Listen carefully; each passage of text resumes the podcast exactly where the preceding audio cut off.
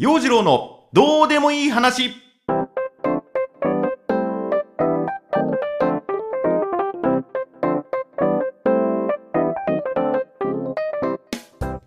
今週もスタートです。陽次郎のどうでもいい話。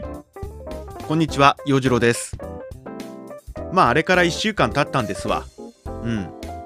そうダイエット。近所の体育館に通ってね汗をかく日々。立春を過ぎ暦の上では春だと言ってもまだ雪のちらつく新潟です。ね寒い中外で体を動かすのはまだまだ難しいと。まあでも2月は体を動かそう月間と心に決めてこう1日のねスケジュール見てばうんこの時間30分体育館に行けるとかさこの仕事を5時に終わらして帰り体育館に行こうと。うん。スケジュール帳の中に体育館で運動というのを書き込んでね1週間。それなりに頑張ってみました。最低でも30分。ジョギングかウォーキングをする。まあそれなりにしっかり汗もかくし息も上がる。ね。あの運動した時かく汗って気持ちいいねなんて思いながら。さ運動した後体重計乗ってみるんですわ。まあこれだけがっつり汗をかきましたよと。乳酸溜まってますわと。息上がってますよ。ね。おい俺の体重減ってるの？減ってないの？どっちなんだい？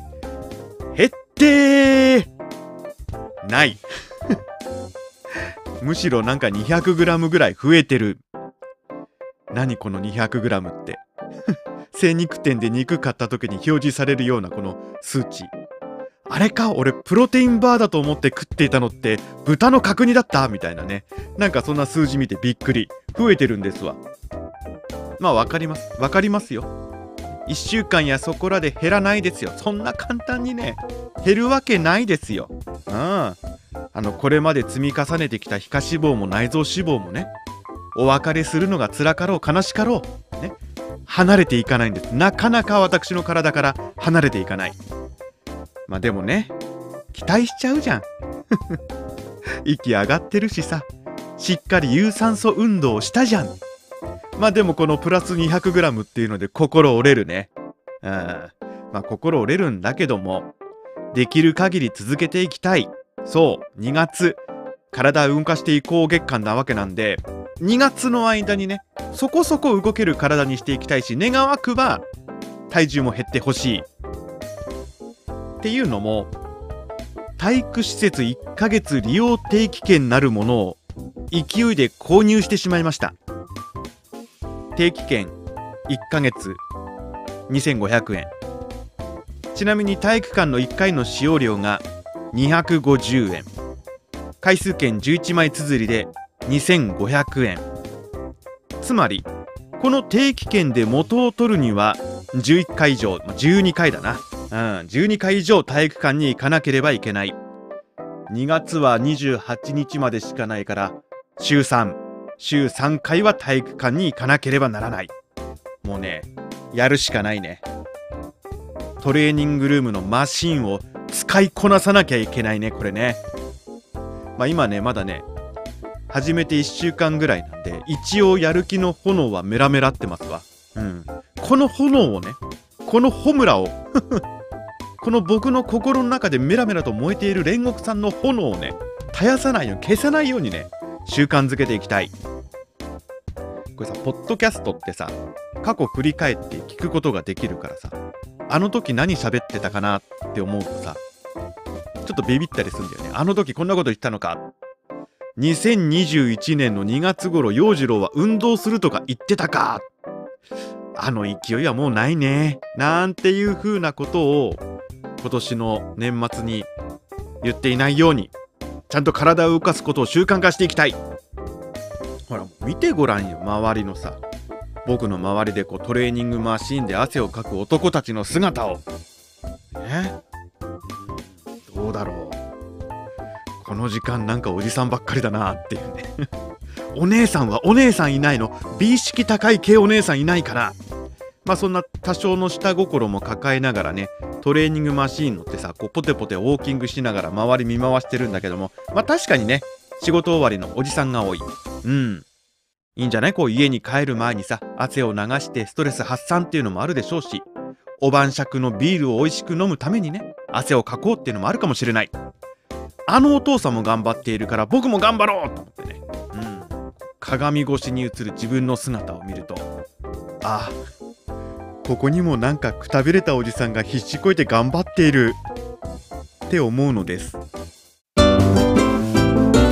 陽次郎の話。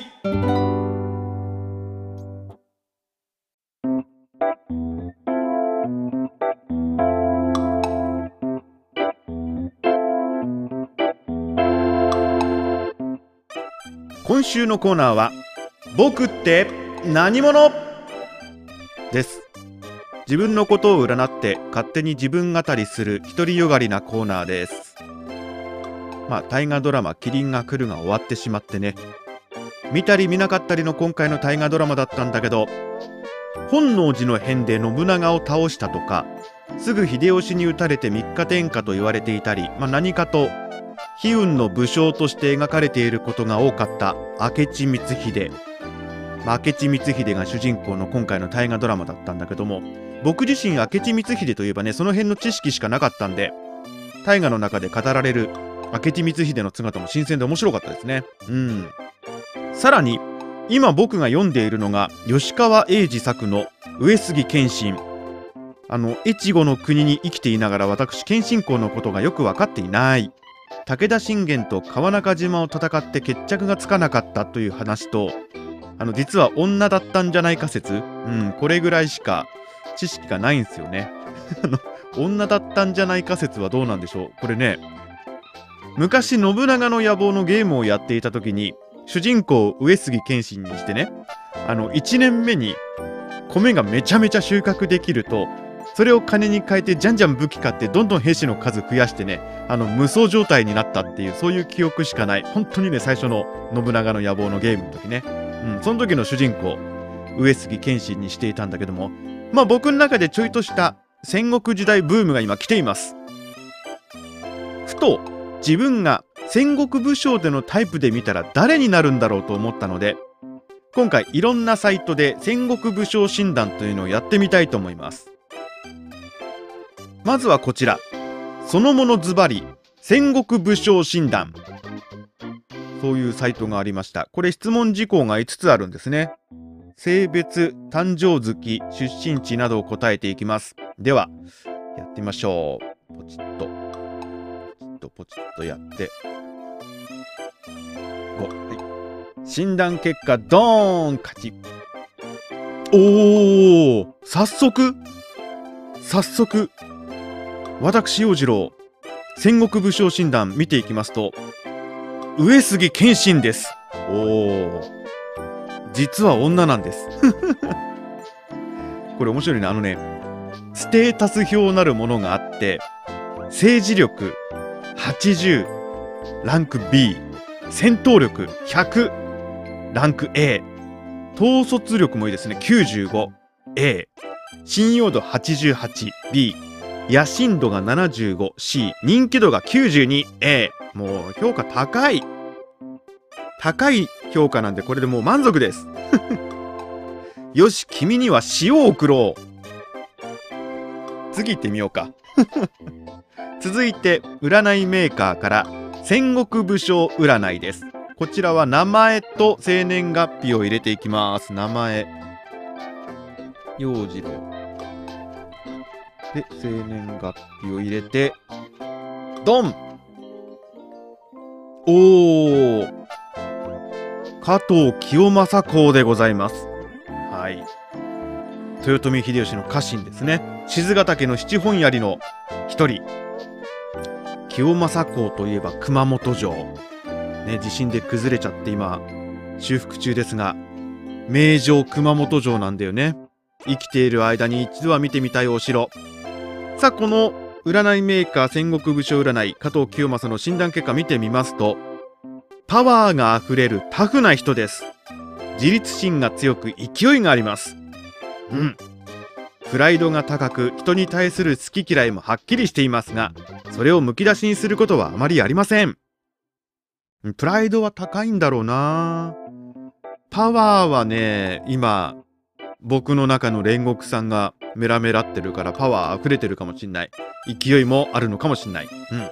堂々としていて誰に対してもおじけづかずに積極的に関わっていくので周りに人が多く何か大きなことを成し遂げられるタイプです。うん。まあ今こうやって喋ってる間も一人だけなんだけどね。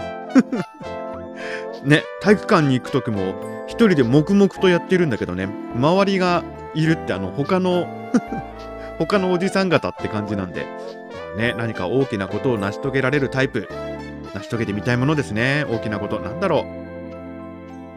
2009年に加藤清正公生誕450年没後400年記念事業実行委員会っていうのがねあの熊本城を築城したその加藤清正をイメージにしたゆるキャラマスコットキャラクターのその名前をね公募したことがあったんですって。調べてみたらね。でこのゆるキャラの名前なんだと思います？加藤清正公のモデルにしたイメージしたゆるキャラの名前。清正くんです。そのまんまでしたね。まあ可愛いゆるキャラでございました。ラストこちら。動物戦国武将占いです。はい。動物占いでそれに当てはまる戦国武将ってことなのかな。ちなみに私陽次郎動物占いは狼です。はい。一匹狼であり一人で行動していくことを好む傾向って書いてあるんですけどもね。まあ広く言えば集団行動が苦手っていう風なところもあるんでしょうけども、まあ、確かにね。うん。あの一人でラジオ聴いていたり音楽聴いていたり本読んでいたり。こうやって一人で喋ったりもするわけですからね。まあ一人でいることが好きだと言われればそうなんだけれどもたまに群れたいですよ。狼だって群れたいですよ。寂しいもんだって一人ぼっち。この動物占い、はい、戦国武将で当てはめてみた動物戦国武将占いですね。陽次郎のタイプはこちらでした。竹中半兵衛。そうですね。豊臣秀吉に仕えた戦国時代を代表する名軍師、まあ、僕のイメージですけども竹中半兵衛は戦のプロというかね頭がいいイメージ、うん、えー、っと診断の結果見ていきますと他者に対して関心が薄い。群れたいってたまには。ええ。ー、そんな。まあね。あっさりとした人付き合いを好みます、うん、自分の世界をしっかり持っていてそれを干渉されたくないため人にも深入りをしないのです。この傾向は多分にあるしよく言われる。うん。行動する前に様々な角度から深くリサーチしゴール地点やその後の展望をイメージすることからスタート。綿密な計画を立ててからでないと着手さえしません。うんうん。いいえ。思いつきで行動すること多いぞ。うん。そんな気もするんですがね。どうなんでしょう。まあ占いの結果ねそれぞれあって当たってるなと思うところもあればいやいやいやそんな性格じゃないしっていう風なのもまあありますね。当たるも八家当たらぬも八家でございます。前回もさこのコーナー2021年占うとか言ってあのいいこと書いてあるところしか見てなかったんで今回もあのいいところだけ信じて生きていこうと思います。でもあれですね占い結果で出てきた戦国武将のお話小説とかねあったら読んでみましょうかね。というわけで今週のコーナー「僕って何者?」でした。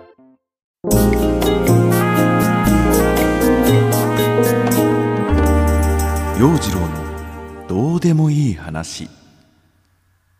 お届けしてまいりました。陽次郎のどうでもいい話。いかがでしたでしょうか？陽次郎さんって人にあんまり興味ないですよねって。言われたことありますわ。うん。そんなことないんです。元が陰キャだから人と目が合うと勝手に目をそらしてしまうんです。もうそういう習性なんです。あの街中で「あれ？洋次郎さん」って声をかけられた時に「おおどうも」ってすぐ返事ができるようなスイッチが僕にはないんですあはいってこう微妙な感じの返事しかできないんです。でも私はあなたのことが嫌いなわけじゃないんです。ええ。僕も一緒に混ぜてもらいたいんです。ねなんだろうね。こう動物占い当たってるなと思うんだけども本当は恥ずかしがり屋の群れたい狼なんです。またね機会があったら僕って何者のコーナーで、うん、自分診断してみたいと思います。さて次回の八雲百貨店のご案内です。5回目の開催が決定しました。3月15日の月曜日20時から3月21日日曜日の20時まで。今回は1週間の開催ですね。現在ハンドメイドやフード出店者小説童話詩などの物書きさんボイスブック写真などの展示会ライブパフォーマンス演劇などなど募集中とのことです。今後またツイッターなどでね最新の情報もアップされると思いますので八雲百貨店のツイッターアットマーク八雲百貨店ぜひこちらフォローしてみてください、まあ、一応僕もまたねラジオブースからの放送頑張っていきたいと思います。ネタを仕込んでおきたいと思います。あと個人的な話では朗読発表会を4月10日にやるということで動き出しました。うちの近所のお寺のお堂でやります。非常に密を避けたこじんまりとした感じでねアットホームな感じでできたらいいなと思っています。朗読作品は新潟市出身の作家坂口安吾の「桜の森の満開の下」本当はね去年桜のシーズンにやる予定だったんだけどもコロナの影響で開催できなかった、まあ、今回いろいろ対策を整えて再度チャレンジしてみたいと思います。あの朗読とギター演奏との共演ということでね。今回もギター弾いてくださる長谷川さん。非常に面白い人なんだけど、まあ、コロナの影響もあってお互いこう顔を合わせて入念にリハーサルっていうのがねそんなに多くできないんですよね今回ね。なので僕の朗読に合わせてほぼほぼほぼ即興に近い形で長谷川さんがギターを弾いていくというねなんかジャズセッションみたいな感じでやることになりそうなそんな感じです。だからねどうなるかわからない。どうなるかわからないから楽しみっていうのもあるんで。まあ新潟市内お近くの人しか来れないかもしれないけれどもとりあえずねこの朗読会に向けて準備もしていきたいと思います。このポッドキャスターってのメッセージもお待ちしています。前回もねノートのコメント欄にダイエット頑張ってくださいとか新潟島一周15キロコースは最高のコースですとメッセージいただきました。ありがとうございます。そう冒頭にも話しましたが2月はダイエット頑張る月間ということでね運動はもちろんそう自分のね食生活も見直したりしていますよ。うん。食べ物も大事。あと新潟島一周ねこれねちょっとあったかくなったら一度チャレンジしてみようと思います。ね新潟県外の方新潟島って何ぞやって思うかもしれませんがとりあえずあのそれを説明している時間はないのでググってみてください。えー、ノートのマガジン洋次郎のどうでもいい話マガジンもチェック。気に入ったら好きボタンのポチもお願いします。ツイッターはアットマークよじろ0815で時々つぶやいています。こちらもフォローお願いします。洋次郎のどうでもいい話ポッドキャスト今週はここまで。ね。これだけ今日も喋ったら体重減ってんじゃない？5キロくらい減ってんじゃないの？どうなのその辺ね。減らねえよ。もう自暴自棄になってますわ。ではこの後実際に私も体重計に乗ってみたいと思います。それではまた来週。バイバイ。